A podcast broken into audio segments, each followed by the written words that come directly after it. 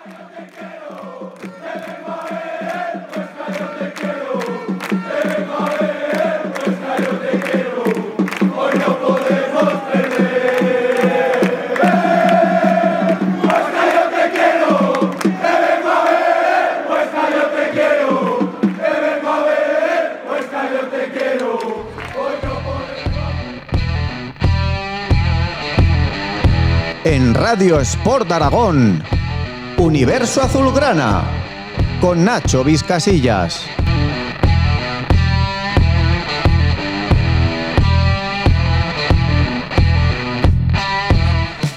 Hola y bienvenidos a un nuevo capítulo de Universo Azulgrana aquí en Radio Sport Aragón. Como bien sabéis, Mitchell ya es pasado y Pacheta es presente. Y quién sabe si además va a ser futuro. Para hablar de todo esto, tenemos tertulia y con nosotros está Santi Alfranca, que además está a los mandos de la técnica, al grandísimo Sergio Brau, a Víctor Rabún, a Pablo Barrantes y a quien nos habla, Nacho Vizcasillas.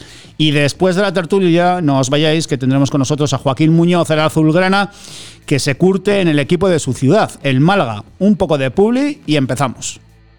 Escar Automóviles, ¿estás buscando un vehículo de ocasión? Escar Automóviles, tenemos todo lo que necesitas. Vehículos nacionales totalmente revisados y cuidados hasta el más mínimo detalle. Escar Automóviles, estamos en el Polígono Sepes, Ronda Industria número 100 de Huesca. Consulta nuestro stock entre www.escarautomóviles.com. También en Facebook e Instagram, Escar Automóviles, cuestión de confianza. Ahora en Opticalia llévate el doble. Dos gafas. Las dos de primeras marcas. Las dos con cristales incluidos. Por solo 99,50 euros. O 10 cuotas de 9,95 euros al mes. Tú eliges. Consulta condiciones en opticalia.es. Solo en Opticalia. En Huesca Opticalia Alcoraz, en calle Alcoraz 5. Si quieres mejorar, revalorizar y conservar tu casa, necesitas contactar con Arizón y Gracia. Te ofrecemos servicios de gestión integral del amianto, impermeabilización, mantenimiento, IT, rehabilitación de piscinas, todo lo que necesitas para tu edificio. Arizón y Gracia, más de 25 años prestando servicios especializados para edificaciones y cientos de clientes satisfechos nos avalan. En Oscafrost ahora más que nunca estamos con la hostelería. Te ayudamos con el desarrollo del proyecto, la instalación de maquinaria, el menaje y todo lo que necesitas para tu negocio. Cuando monté el bar en Oscafrost me facilitaron todo el equipamiento. Desde que abrimos el restaurante siempre hemos trabajado con Oscafrost. Además, somos proveedores de café Mokai. Gracias por la confianza depositada en nosotros en estos 17 años. En Oscafrost cuidamos de la hostelería. Pinturas Grasa acompaña a la Sociedad Deportiva Huesca en cada paso en primera. Pinturas Grasa, con nuestro equipo. Ya estamos aquí. Pacheta es el encargado de obrar el milagro de este Huesca que cierra la primera división, el milagro de la permanencia, que la tiene ahora mismo a seis puntos, o lo que es lo mismo a dos victorias. Michel ya forma parte de la historia del club, seguro que tendrá un sitio importante en el museo de la Sociedad Deportiva Huesca, pero ahora ya está el club en método Pacheta, que por cierto habla, habla mañana. Para hablar de, de todo esto estamos con Santi Alfranca. Hola Santi. ¿Qué tal Nacho? Muy buenas. Con Víctor Ramón. Hola Víctor. Muy buenas. El grandísimo Sergio Brau. Hola Sergio. Hola, ¿qué tal? Muy buenas a todos. Y con Pablo Barrantes. Hola Pablo. Hola, ¿qué tal? Muy buenas. Y si os parece, pues empezamos por Pablo. La pregunta es muy clara. La primera es para Pablo y para todos se pasó. ¿Pacheta te ilusiona? Sí, sí, sí, ilusiona. Además, era uno de los preferidos por, por la afición, prácticamente por eh, casi todas las aficiones de equipos que están en dificultad, tanto en primera como en segunda, ¿no? Porque ha sonado para muchos equipos. Él tenía claro que quería entrenar en primera. Para el Huesca no ha sido la primera opción. Eh, quizá ha habido entrenadores con mayor caché y sobre todo, que ojo, porque esto lo vamos a ir recordando, supongo, con el paso de las, de las jornadas, como no van bien dadas, con más experiencia. Pacheta no tiene demasiada experiencia en primera, como no la tenía Mitchell, como no la tenía Leo Franco, como tampoco tenía demasiada Francisco. Al final, eh, Pacheta pues tiene apenas 15 partidos ¿no? en, en, la máxima categoría. Y eso pues, puede jugar en su contra.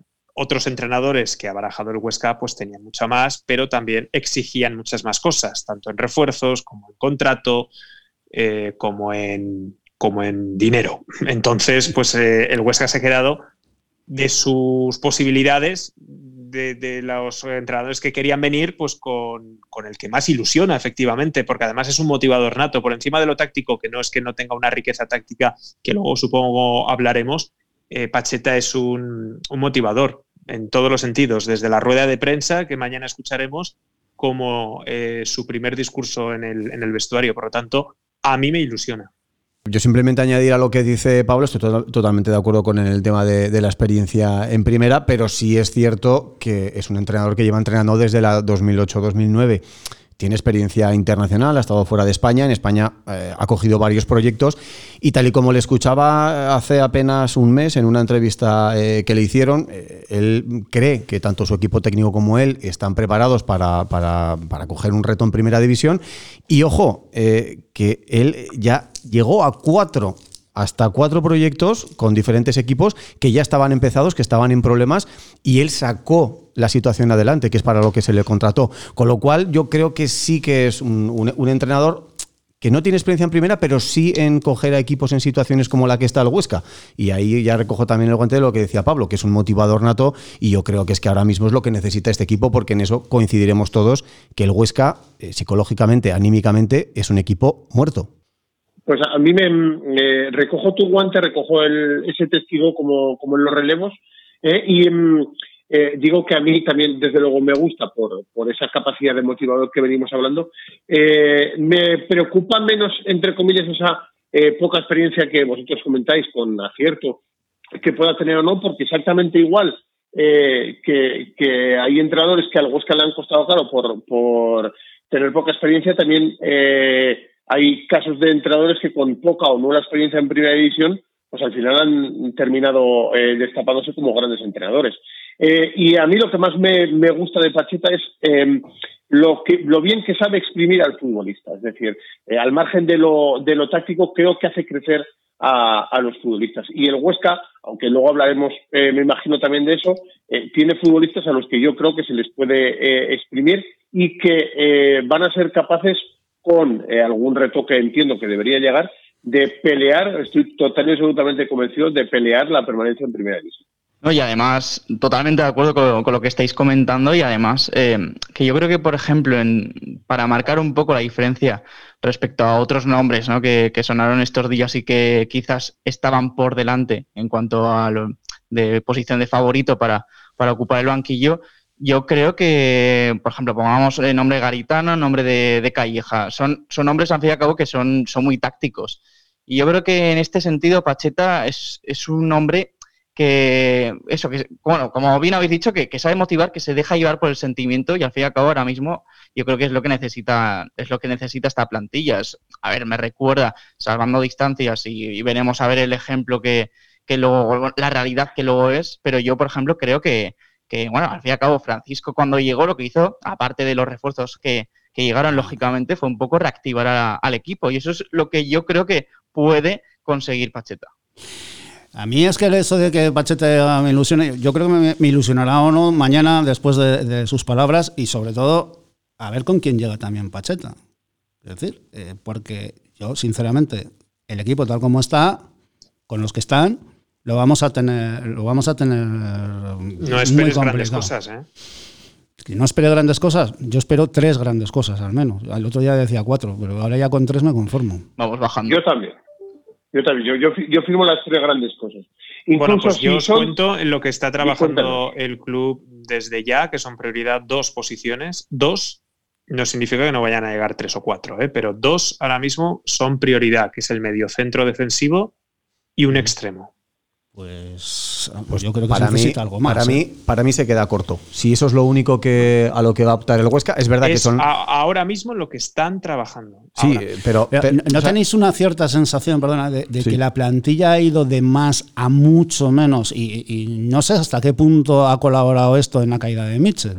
No, pero Nacho, es que al final, cuando los resultados no llegan, la plantilla deja de creer en el discurso del entrenador. Es que esto lo hemos hablado muchas veces. Cuando tú te quedas siempre a un pasito de lograr el triunfo, llega un momento que el mensaje de los entrenadores a los jugadores deja, eh, dejan de creer en ese mensaje. Porque si con lo que estamos haciendo no nos da para ganar, ¿qué estamos haciendo mal? Cuando eh, el entrenador te está dando el mensaje de que lo estamos haciendo todo bien, tenemos que seguir entrenando, va a llegar los resultados, si seguimos por este camino vamos a llegar, ese discurso se acaba. Cuando han pasado 18 jornadas y y has logrado un solo triunfo, pues eh, la cosa se complica. Entonces. Mm, pero se acaba, Santi, se acaba porque el futbolista no es tonto. O sea, decir, y el futbolista sabe que efectivamente hace cosas bien, pero también sabe que, hacen, que hace cosas mal. Y el Huesca ha hecho cosas bien, sobre todo muy al principio, coincido total absolutamente con Nacho, pero Huesca es como la gaseosa, o sea, es decir, o cualquier, cualquier refresco con gas se ha abierto, extraordinario, pero a partir de la jornada 11, de la jornada 12, el gas se ha ido perdiendo. Incluso antes, ¿eh? Incluso antes.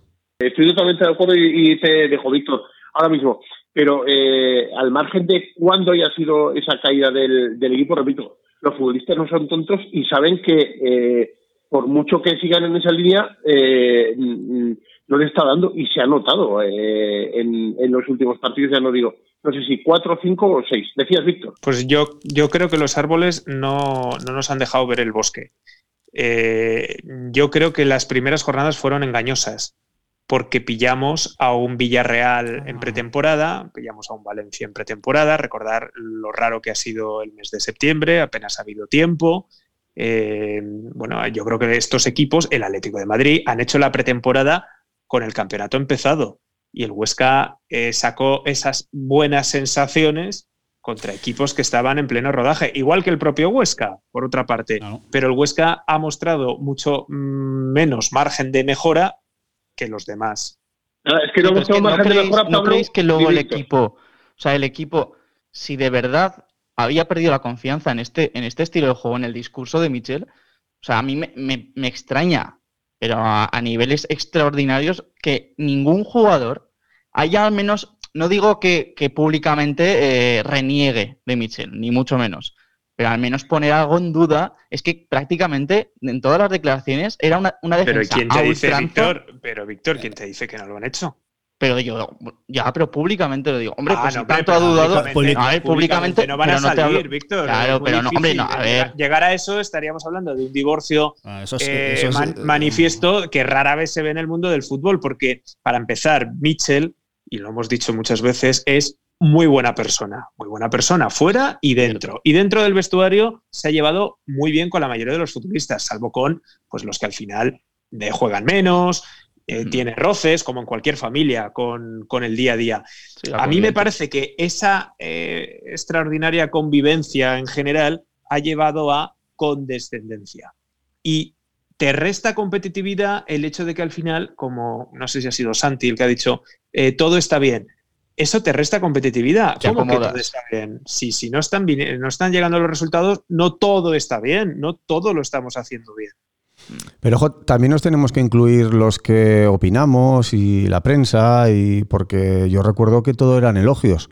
Y a lo mejor todo no eran elogios, a lo mejor también hay que ser un poco más crítico desde fuera y analizar las cosas eh, no desde ese, desde ese cariño que dices tú, Pablo, ¿no? Que, se le tiene a Mitchell, y desde luego que sí, porque al final eh, lo que consiguió el año pasado, eh, pues, pues fue pues bueno, un gran triunfo, ¿no? El hecho de, ganar un campeonato, yo creo que, no lo hace cualquiera. De hecho, el Huesca no lo había, no lo había hecho nunca, ¿no? A, ese nivel.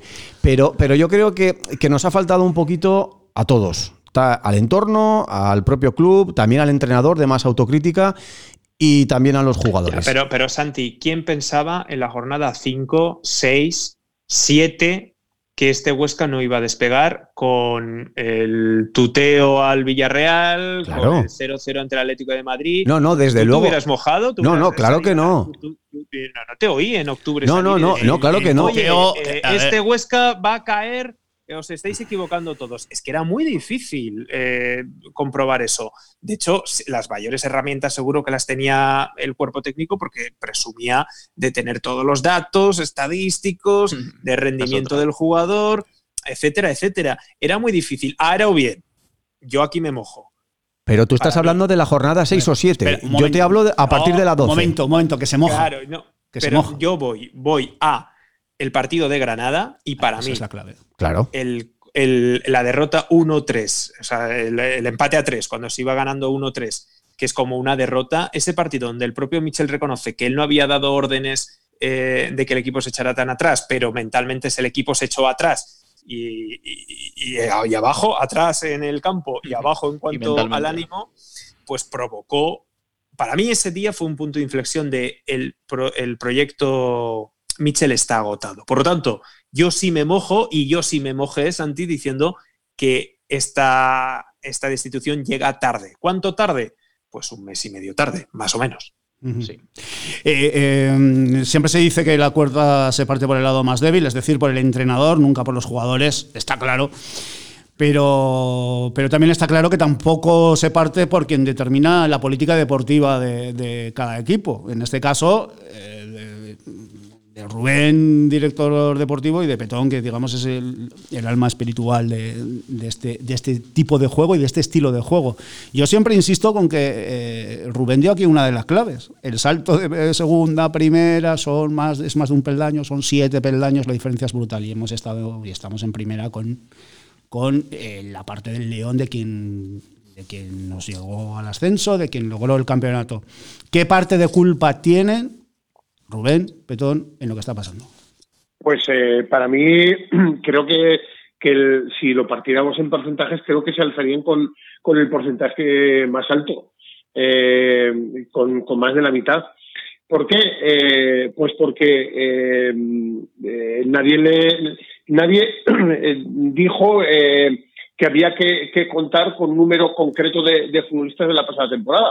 Había futbolistas que terminaban contrato, pero eh, si comprobamos em, eh, los futbolistas que han dado rendimiento de las incorporaciones, pues prácticamente podemos estar hablando de, de uno por línea si contamos eh, la portería, aunque Andrés últimamente no está bien. Si vas a dar buen rendimiento en defensa, en el centro del campo, eh, Ontiveros creo que, que, mm, ha colmado un poco las expectativas y arriba Sandro.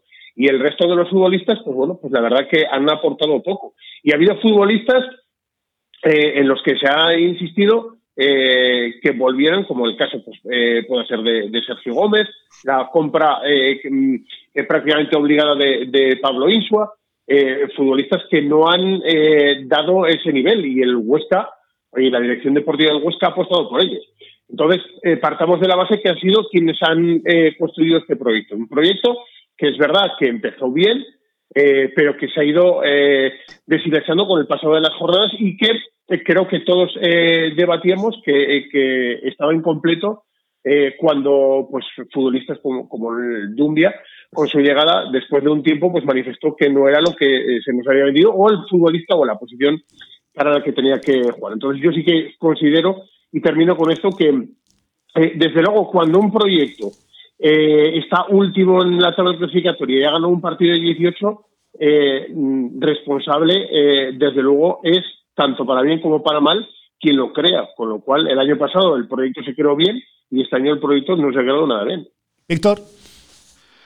Sí, además yo creo que, por ejemplo, a ver, yo creo que la, la base de, de este fracaso en primera división ha sido Hombre, la no, filosofía espera, de, Víctor, todavía no.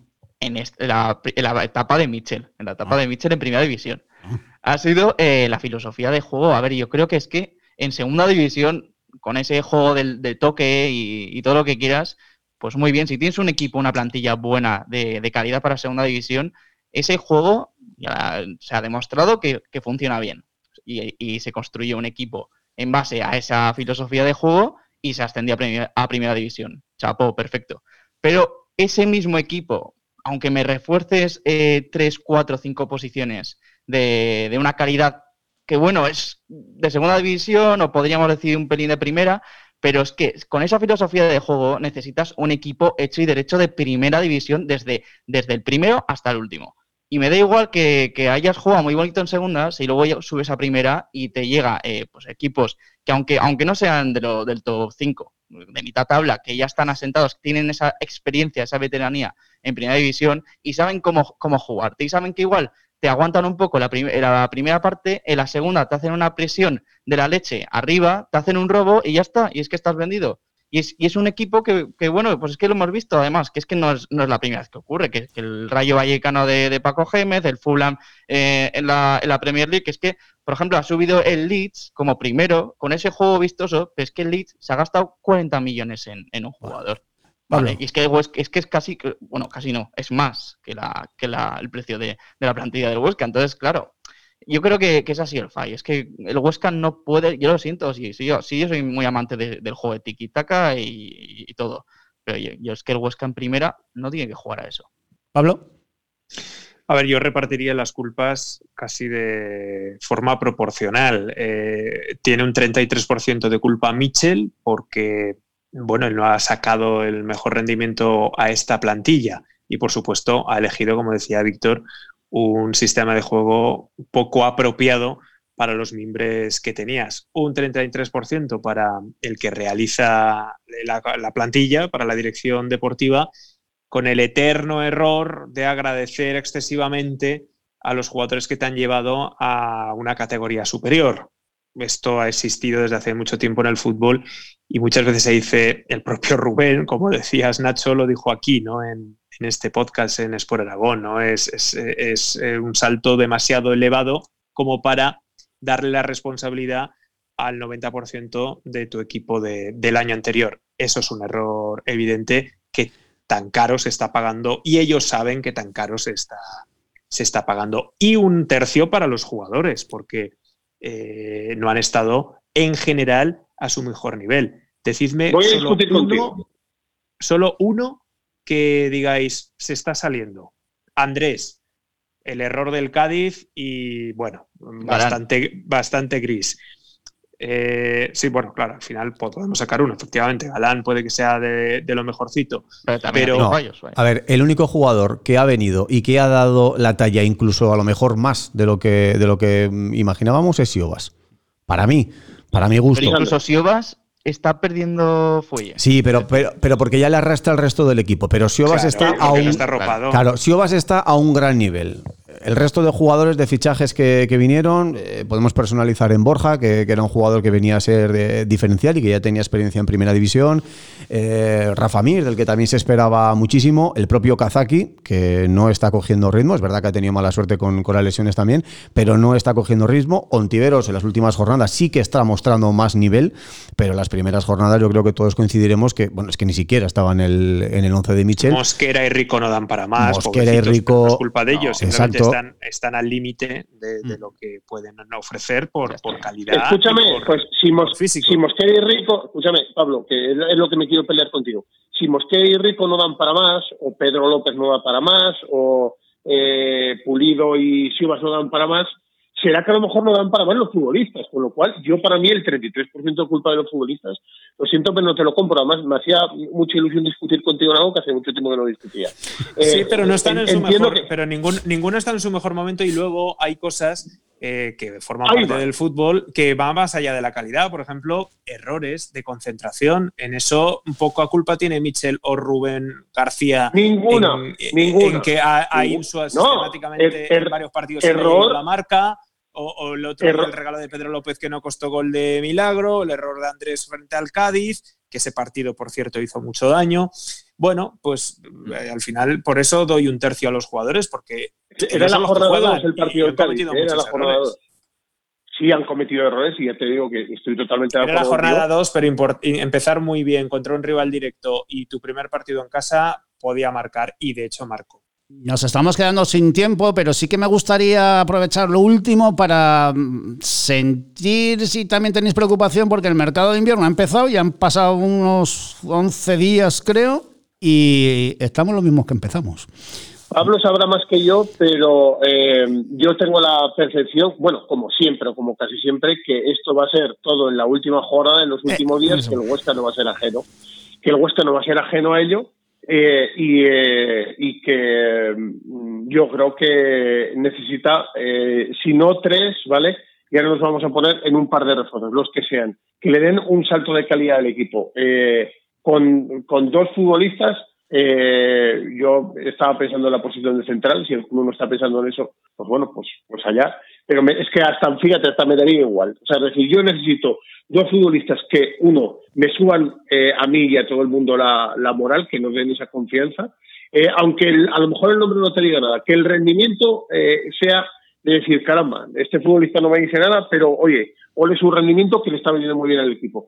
Y a partir de ahí peleen. Pero, ya digo, que no espere nada, nada eh, no espere la gente que el día de Getafe vaya a debutar alguien, porque yo tengo esa impresión, que va a ser todo al final, a última hora, y pues más que eh, compra va a ser aquí cambio de cromo. Pablo. A ver, eh, no hay dinero.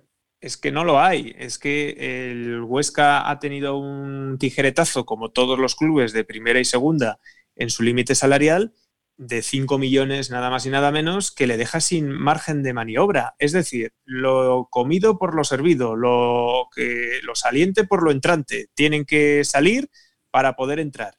Tiene que salir Eugeni, veremos si la situación de Scriche cambia con la llegada de Pacheta, ya que le dio mucha confianza el año pasado en el Elche, pero yo creo que, la salida de, de Scriche eh, está, está decidida en la dirección deportiva. Pero insisto, lo que salga por lo que entre. No va a haber mucho más que acierte por, el bien del Huesca, la dirección deportiva, en acertar en esas salidas de jugadores que todos podemos tener en mente porque no están contando con minutos, los Eugeni, Scriche, no sé si Juan Carlos o todavía creerá el club que se le puede sacar más a este futbolista, estoy convencido que sí. Bueno, todos los que tenemos en mente eh, ahora mismo y pues en esos nombres que también están empezando a salir, pues que se acierte, que se acierten, que sean titulares, aunque sean mm. tres, pues que sean titulares y realmente vengan para aportar desde el primer momento, aunque sea el último día de mercado, pero que aporten desde el primer momento y no tengamos que esperar a, marzo, porque, bueno, pues ya, ya quizá todo el pescado esté vendido. Víctor. Yo creo que Pacheta es el único capaz de traer a fichajes. Y no me refiero a fichajes reales, sino a recuperar al fichaje de Borja García, al fichaje Ontiveros, al fichaje Sandro, etcétera, etcétera. Pues mira que Michel le dio confianza a todos los que has nombrado, ¿eh? No, no, la cosa no es confianza, la cosa es eh, cambiarles de chip, o sea, darles, por confianza será, está claro, la cosa es cambiarles, sacarles de, de ese en sí mismo en el que se encuentran, por ejemplo, en que estaba Ontiveros, que con Ontiveros pues lo consiguió, no sabemos si es Mitchell o el mismo que, que un poco cambio, cambio ese, ese chip, ese estado de ánimo y ya, y está empezando a ser lo que, lo que se esperaba que, fuese y tiene que hacer lo mismo con jugadores determinantes que han venido para, para luchar por el Huesca eh, por estar en primera división. Santi. Yo tengo claro, yo tengo claro, y, te recojo el guante de Víctor, eh, de que eh, esta plantilla tiene más nivel del que, del que han mostrado, por lo menos ciertos jugadores, eh, y que el equipo, como hemos dicho antes, ha ido de más a menos, y que esos jugadores, pues evidentemente, en esa atmósfera es muy difícil que al final acaben mejorando su rendimiento, ¿no? Entonces, yo confío también en que Pacheta pues, recupere a, ciertos jugadores que se les presupone un nivel para la categoría, y, luego, evidentemente, que, que hay que traer pues tres o cuatro personas que, tres o cuatro fichajes que, le den un salto de calidad y que también ilusionen. Ojo, no solo a la afición, es que también a la plantilla y, que el cuerpo técnico vea que, el club, que yo no lo dudo que lo va a hacer, que van a hacer todo lo posible por, por quedarse en la categoría. Entiendo que el tema de, los límites salariales eh, va a estar la cosa muy complicada. Eh, recordemos que el Huesca apostó por tener una plantilla muy larga, por, por el formato comprimido de, la liga. Y, claro, es que también eh, ahora hacer salir a jugadores que tienen un salario de primera división tampoco es sencillo. Tampoco nos creamos que no, es que ahora eh, jugamos a los cromos y vamos a coger 6 7 futbolistas y les vamos a decir que se tienen que buscar equipo. Es que esto tampoco es tan sencillo eh, como, como, como, a lo mejor pueda, parecer, ¿no? Pero bueno, yo, tienen un trabajo arduo, lo que está claro es que hay que hacerlo cuanto antes y que cuanto antes lleguen los fichajes para Pacheta, eh, muchísimo mejor, pero que a nadie se le olvide que el próximo mes mes y medio vamos a competir con lo que tenemos. eso, que no se le olvida a nadie, que la plantilla es la que hay, porque si te viene un jugador como pronto dentro de 8 o 10 días, que va a necesitar otro tanto o más. Oye, pero mira, mira el Zaragoza, ¿eh? lo bien que le ha ido cambiando de entrenador y, sabiendo que no iba Claro. Al menos igualmente, como acabas de decir, a reforzarse a corto plazo. Claro, pero por- Y ha, y ha- y ha sacado 7 de 9. Claro, pero por eso digo que al final tú ve- ves la plantilla del Zaragoza, igual que le pasa a la plantilla del Huesca, y se le presupone que tiene más calidad que lo que marca en la clasificación. Eh, a ver, seamos realistas, a lo mejor el Zaragoza no tiene equipo para ascender a primera, pero tampoco para ir de último penúltimo. Hay que ser realistas. Pues el Huesca yo creo que tiene un equipo para poder pelear por la permanencia. Y, y yo creo que estamos todos de acuerdo en que este Huesca es mucho mejor y está mejor conformado desde el inicio que el primer Huesca de la otra etapa en primera división. Creo que aquí estamos todos de acuerdo. Hay mejores miembros eh, eh, en diciembre. Y yo creo que el Huesca merece tener en su casillero esto, 6 el- 8 el puntos más. Huesca de hace dos años acabó con más calidad, con mejor plantilla que el Huesca actual. Sí. Escucha, sí. so- solo una cosa muy rápida, ¿eh? Pero muy rápido, rápida. pero muy rápido. Sí, súper rápido, rapidísima. A falta de un partido, el Huesca de esta temporada tiene un punto más que el Huesca del anterior. Sí. Que- y estoy de acuerdo con Santi, ¿eh? pero ahí está el dato, ahí dejo el dato. Nos vamos, que nos espera Joaquín Muñoz, así que un placer y desen por saludados. Y a los que estáis escuchando, no os vayáis, que llega ya Joaquín Muñoz. Lo dicho, un placer. Hasta ahora. En Radio Sport Aragón, no reblamos. Universo Azulgrana, con Nacho Vizcasillas.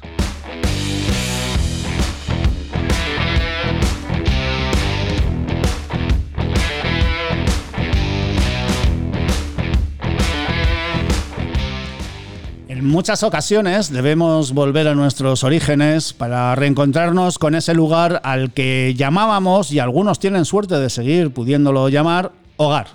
Ese hogar donde dimos nuestros primeros pasos, donde caímos y nos volvimos a levantar, donde aprendimos de nuestros errores y donde forjamos nuestra seña de identidad, porque a veces es necesario dar un paso hacia atrás para después dar dos hacia adelante.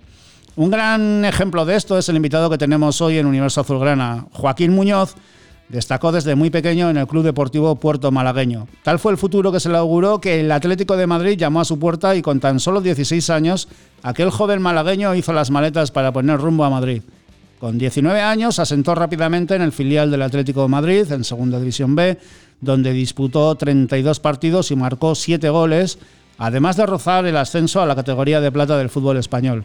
Su gran rendimiento llamó la atención de Petón, quien no dudó en traerlo a la Sociedad Deportiva Huesca como una apuesta de futuro para el equipo. Hoy, en Málaga, Joaquín busca ganar crédito para volver a Huesca como un jugador maduro y consolidado. Joaquín, bienvenido. Lo primero de todo, ¿qué tal estás? ¿Qué tal Filomena por Málaga? Hola, muy buenas tardes. Pues la verdad es que, encantado, ¿no? Con, de estar en mi ciudad, junto a mi familia. Y aquí no nieva, pero, pero también, también me gusta el clima que hace. ¿Echas en falta el frío de Huesca? No, no, para nada.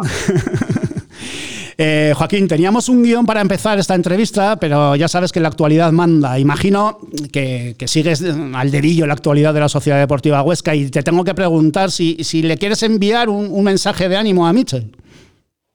Pues me enteré, me enteré anoche de la noticia y no tengo nada más que palabras de agradecimiento, ¿no? Porque, porque aunque, aunque no lo crea nadie y tal, eh, también me ha enseñado, me ha enseñado mucho, ¿no? El tiempo que he estado allí y me ha enseñado a ver el fútbol de, otra perspectiva, ¿no? Y, y siempre voy a estar agradecido, ¿no? Con, con todas las personas que, que me ayudan. Entonces, pues claro que le deseo lo, lo mejor, ¿no? Eh, me parece un grandísimo entrenador y, y nada, que no se, no se caerá, pero, pero siempre le, le desearé lo mejor.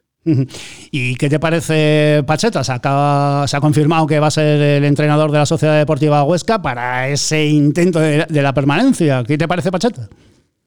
Eh, lo conozco poco, ¿no? Porque, porque lo conozco de, de lo que hizo con el Elche el año pasado, ¿no? Que tuvo un meritazo de la hostia, ¿no? Y entonces como, como no, no lo conozco mucho, no te puedo hablar sobre él, ¿no? Yo te voy a contar si me trago todos los partidos del Huesca aquí en casa, pues que quiero que, que nos quedemos en primera, ¿no? Entonces le deseo toda la suerte para, para esta nueva etapa y, y que seguro que vamos a estar peleando ahí por, por lo que todos queremos. Lógicamente estás concentrado con, con el Málaga, pero eh, con el Huesca sigues ahí al hilo, llamas a tus compañeros del vestuario, mantienes alguna conversación con ellos.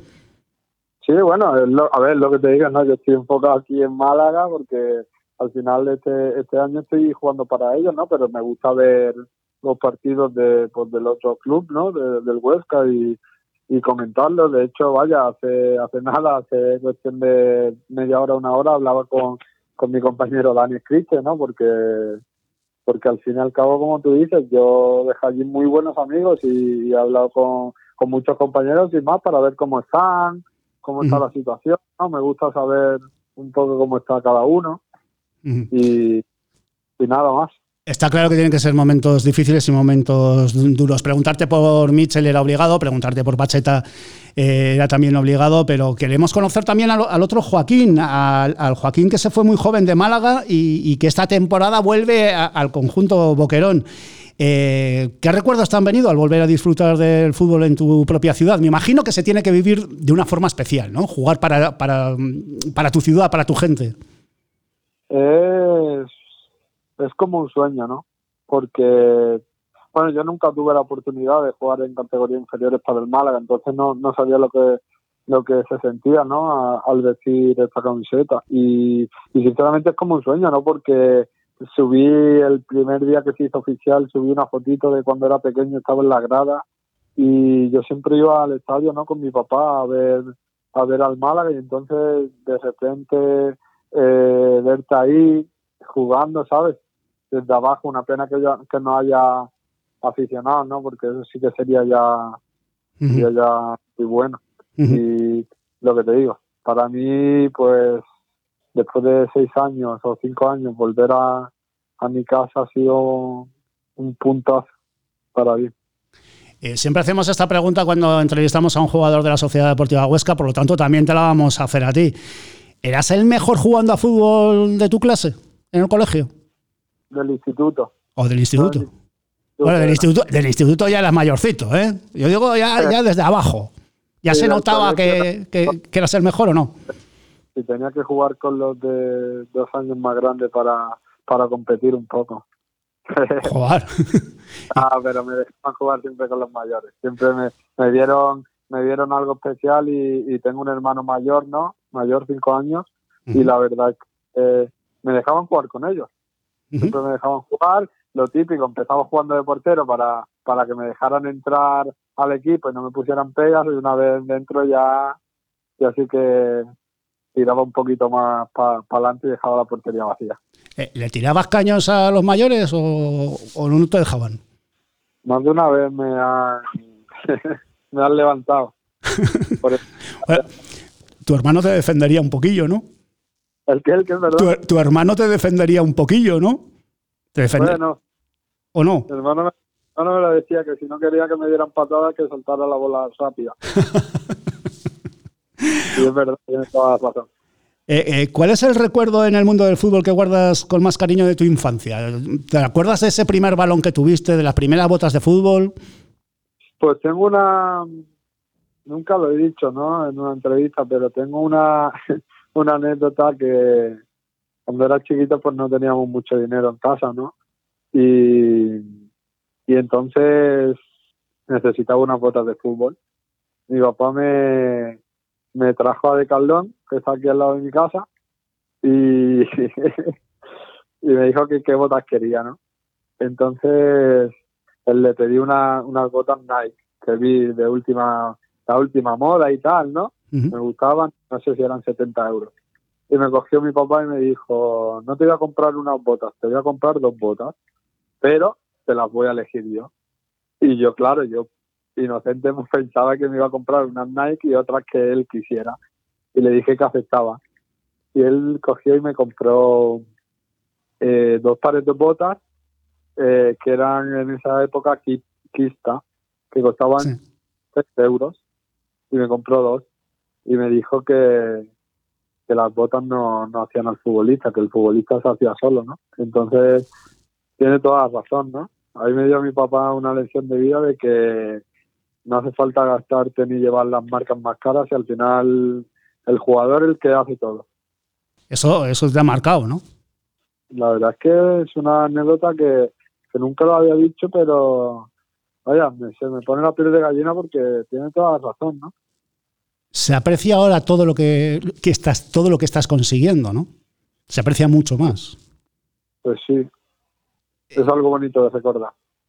Y cuando logras firmar un buen partido, cuando haces un gran partido, eh, ¿quién es el que te pone los pies en el suelo? ¿Quién te pone en esas botas que compraste en el Decathlon para que no te vayas arriba? Al final es como lo que hablo yo a veces con, con la familia, ¿no? Porque porque muchas veces cuando se hace un buen partido, pues todo el mundo está eufórico, ¿no? Y, y, y tuve un entrenador que también me lo que también me explicó eh, muchas cosas, ¿no? Y una de las que más me marcó fue que, que el halago debilita, ¿no? Entonces, nunca hay que hacer caso a lo externo, siempre hay que, hay que mantener los pies en el suelo y, y seguir entrenando y seguir mirando hacia adelante. Entonces, como le tengo a la familia, porque muchas veces, no, porque eres muy bueno, porque sí, sí, hay que seguir trabajando. El lema es seguir trabajando. ¿Qué entrenador fue? Oscar Fernández, Claro. técnico del Atlético en su momento.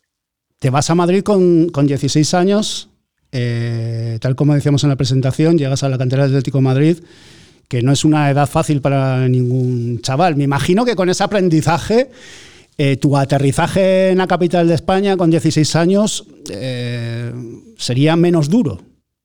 Bueno, la primera noche que, que pasé en la residencia no pude pegar ojo, porque era estaba acostumbrado a, estar con mi familia y separarme fue un poco difícil, ¿no?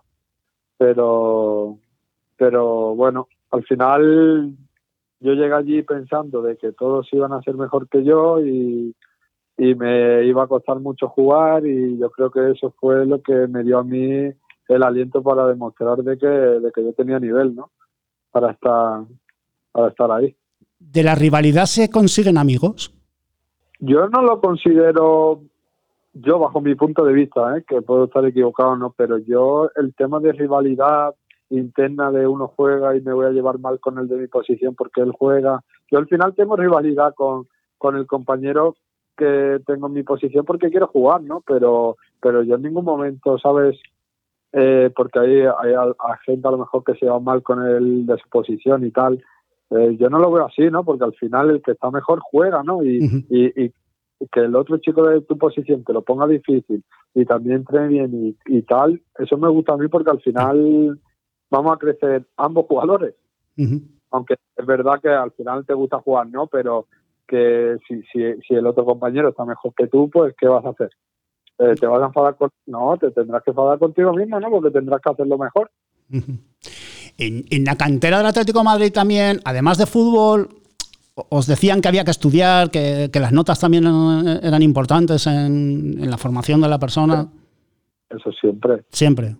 Siempre nos, nos dijeron que, que había que, que había que estudiar y que... lo- a ver, no tampoco era una cosa que era lo principal, por así decirlo, pero sí, sí era obligatorio, vaya. Yo, aparte que mis padres me lo iban a hacer obligatorio, yo me, me saqué la ESO del bachillerato, ¿no? Es que, es, que es, es muy importante. Lo digo porque muchas veces se piensa que eh, la vida de futbolista es muy, muy idílica, pero que también detrás hay una exigencia desde, desde muy pequeñitos, ¿no? Eh, siempre os están con esa exigencia en todos los factores de la vida. Al final, es como yo siempre digo, ¿no? Porque tengo muchos amigos que, que me dicen, ser futbolista es muy fácil porque, porque ganas mucho dinero, porque sales con chicas guapas, ¿no? Porque tienes vacaciones en donde tú quieras, porque bla, bla, bla, bla, bla, bla. Eh, al final, somos nosotros los que los que estamos al tanto de, de todo esto, ¿no? Y, y, y no ven el estar lejos de tu familia por seis por seis años, por cinco años, seis años como he estado yo, el tener momentos de bajón, el que te digan que no vales, porque a mí me han dicho muchas veces que yo no valgo para jugar. ¿Y, y cómo lo encajas eso? Cuando te dicen que no vales para jugar, ¿cómo te rearmas? Pues, pues tienes que, que tener mentalidad fuerte, porque yo al final tengo a mi familia que me ayuda y a mi hermano que, que me lo que me también me, me da de vez en cuando un rascapolvo, ¿no? Pero pero es cierto que, que es difícil, ¿no? Que te digan, mira, que no que no estás a un nivel para para jugar. Te voy a- que no eres bueno. Te voy a dejar con mi compañero Víctor Rapón, que también quiere charlar un ratito contigo. Muy buenas, Joaquín. ¿Qué tal, Víctor? Muy buenas.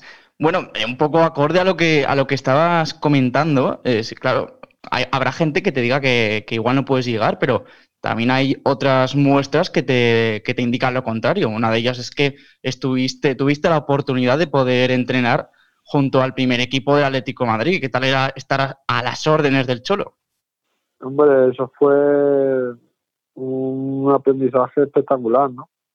El, poder disfrutar de esa temporada de tanto de, Diego Pablo como, como de su staff, ¿no? ¿Y en, qué, en quién te, fijabas en alguien en especial? Es decir, claro, había muchos jugadores y tú en, aquel momento que tenías 19 eh, añitos, supongo que tendrías alguien, alguna referencia que dirías, me gustaría fijarme en él, ser un poco eh, ese estilo de juego que, él refleja. Pues sinceramente te digo, había muchos y muy buenos futbolistas, ¿no? Eh, pero en el que más me podía fijar, sinceramente, era, y el que más me llamó la atención, Ángel Correa, ¿no? Por su forma de, de girar, de entender el juego. Es un jugador que me gustaba mucho ver en el estadio y que cuando lo tuve al lado para mí fue un aprendizaje brutal, ¿no? Tengo mucha, con mucha tuve la suerte de incluso ponerme en, ejercicio en pareja con él y era como un aprendizaje en primera línea, ¿no? ¿Qué tal era el trato con ellos? ¿Te, trataban como, bueno, este chaval de, del filial o, era una relación cordial?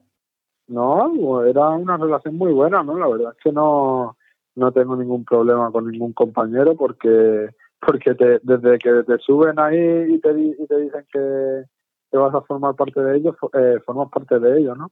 Entonces te tratan como más y, y eso te dejan usar los gimnasios y yo tuve muy muy buena relación también con, con Saúl, que tuve un, un pequeño problema de pubalgia y él me enseñó pues muchos muchos ejercicios para prevenir esa pubalgia, ¿no? Y al final te como uno más me sentí, vaya, muy bien.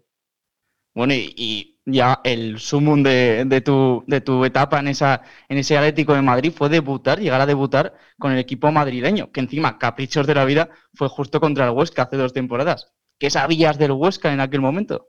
Pues sinceramente sabía poco, no te voy a engañar. lo primero que pensé cuando llegué al estadio al Alcorán dije, madre mía, qué frío hasta aquí había más frío que en Madrid. Un 19 de enero de 2019. Y dije, madre mía, madre mía, qué frío hasta aquí. Y para que tú veas casualidades de la vida. Sí, sí. Oye, eh, te voy a hacer una pregunta un, pelín personal, ¿eh? Tampoco demasiado. ¿Qué tal te llevas con, con Petón? Bien. Tampoco no, es que, no, a ver, te lo pregunto porque, bueno, no sé si lo sabes, pero cuando, cuando el Huesca eh, anunció tu fichaje y Petón, bueno, lo dijo expresamente tanto aquí como en otros medios de comunicación que, que bueno, eh, eras una, apuesta de futuro, vamos, es decir, que te vendió muy bien. Está claro que, bueno, el sentimiento colchonero que tiene Petón, que, no lo esconde, eh, ha hecho que, bueno, que por ejemplo te echase bien el ojo en, cuando estabas en la cantera y bueno, sin duda es que de verdad que, que Petón te tiene en una alta estima. Sí, sí, yo es cierto que he tenido pues, mis más y mis menos, la, la, verdad, pero tampoco me llevo mal con, con él. Al final le tengo aprecio por todo lo que ha hecho por mí, ¿no? Por, por traerme acá, por ser uno de los que ha puesto de verdad por mí y, y poco más, ¿no? ¿Y qué motivos fueron los que precisamente eso que te picó, ¿no? Te picó Petón para que vinieses al Huesca. ¿Qué, ¿Cómo te vendieron el proyecto de, de la Sociedad Deportiva Huesca? Nada, me llamaban a cada rato, todos los días. Y entonces pues sentí, sentí que debería de, ir aquí, ¿no? Porque me dijeron, me, dijeron muchas cosas y tal, pero bueno, al final, al fin, bueno, pues no se dieron.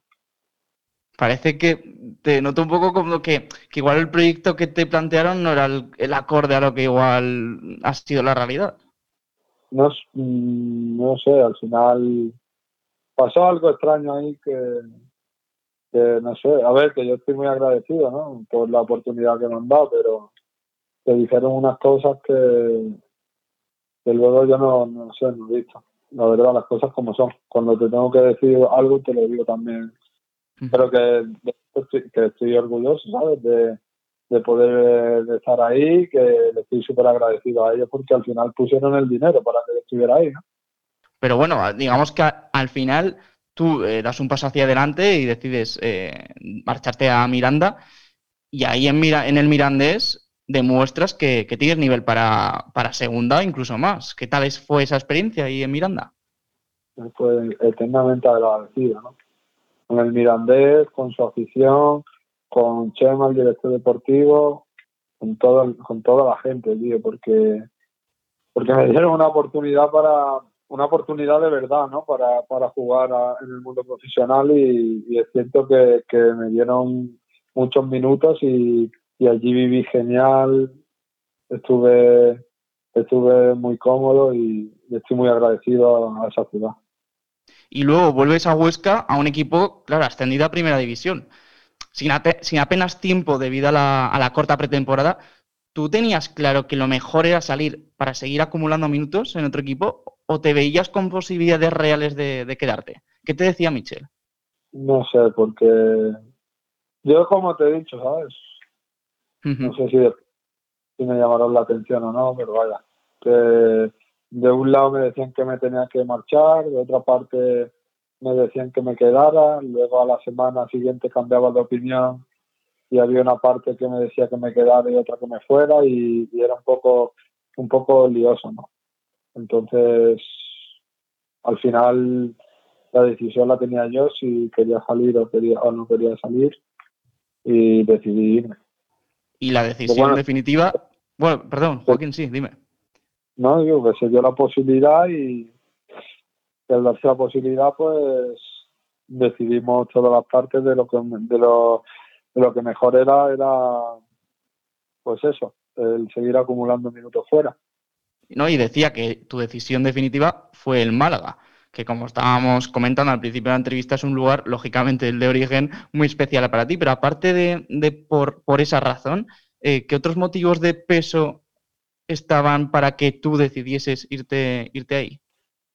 Estaba mi, mi familia, que es lo primordial para mí, ¿no? Y, y después de un año que pasé, pues seis meses medio regular en Huesca, conseguí levantar el ánimo en Miranda y tal, y otra vez volví a Huesca y me dijeron que eso, que, que lo mejor era salir, yo quería venir a Málaga porque sabía que era el sitio en el que mejor iba a estar, ¿no? En el que mejor me iba a encontrar y en el que sabía que, que puedo volver a recuperar mi mejor versión de fútbol. Bueno, pero también eh, tenemos que decir que desde Huesca te seguimos, te seguimos diariamente todo el trabajo, el buen trabajo que estás haciendo en el Málaga, donde has conseguido asentarte en el 11 titular y convirtiéndote en una pieza indispensable en el ataque del equipo. ¿Sientes que estás ahora mismo en el mejor momento de tu carrera profesional? Y todavía me queda, ¿sabes? Porque, porque sé que puedo dar mucho más, pero, pero me encuentro cada día mejor y, y, eso de, de, poder aprender aquí de nuevos compañeros, ¿sabes?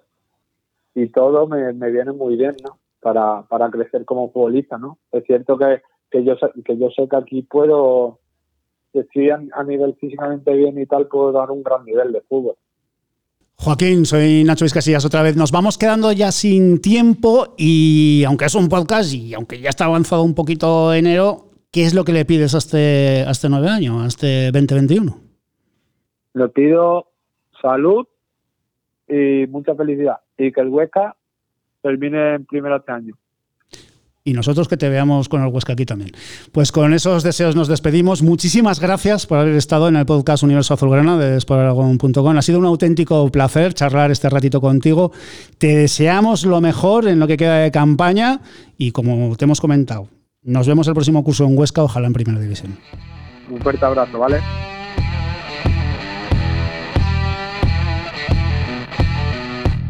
Cerramos aquí este capítulo de Universo Azulgrana. Un recuerdo para Mitchell, que le dio al Huesca ese campeonato de segunda división y el ascenso, y toda la suerte del mundo para un Pacheta que la va a necesitar. Por cierto, que sepáis que cada vez somos más en este podcast y que sepáis que nos gusta mucho que nos sigáis en nuestras redes, en las plataformas digitales, que le deis a suscribir, que no cuesta más que lo que es presionar con el dedito. Y si queréis que traigamos algún invitado especial, pues esto es muy sencillo, nos mandéis un correo a redacción